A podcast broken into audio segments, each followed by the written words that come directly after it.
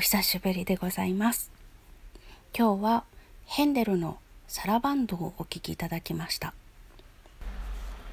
ハープシコード組曲第2巻第4番の8番目の曲です。サラバンドというのは17世紀にフランスの宮廷に伝わった踊りの曲です。2拍目にアクセントがあります。2拍目にアクセントがある。うん。わずるかやん。って最近の私は思います。なぜならもうショパンコンクール聴きまくっているのでマズルカしょっちゅう聴く。そして私が弾いている簡単なワルツなどにもマズルカの要素が入っている。ということで2拍目にアクセントイコールマズルカなんですけれどももっと古い時代になるとサラバンドという踊りでした。私はショパンが作ったマズルカしか弾いたことがないんですけれども17世紀のあたりにもマズルカってあったんだろうかあの民族の踊りの方のそんなことを思ったりします。さてサラバンドに話が戻りましてこのサラバンドには実は別の曲でモチーフがあります。サラバンドは二単調なんですけれどもそのモチーフになった曲は平行調のヘ長調です。リナルドというオペラがあります。この中にラッシャ・キョピアンガ私を泣かせてくださいというアリアがあります。このアリアこれがモチーフになってそれを変奏曲にしている。という説があります。ではそのラッシャキオピアンガのモチーフになった部分ってどんなのだろう？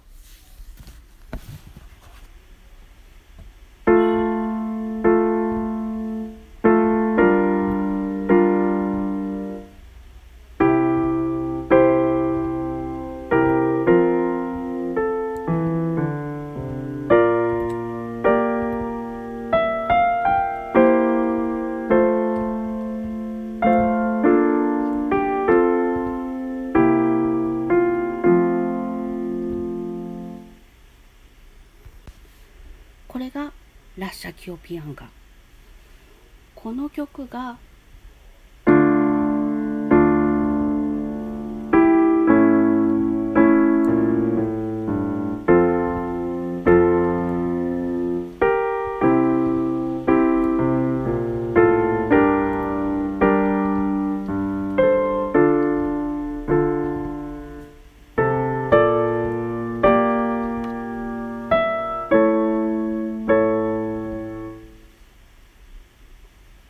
ったそうです。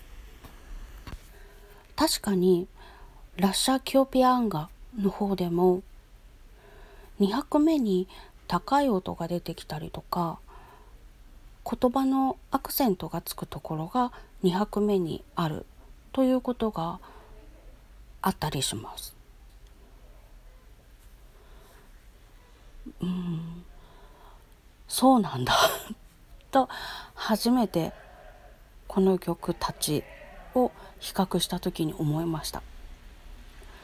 最初は似てるだけじゃないって思ったんですけれども確かによく観察していると2拍目に高い音があるとかアクセントがついてるとか言葉的にも2拍目にアクセントが来る単語があてがわれてるものもある。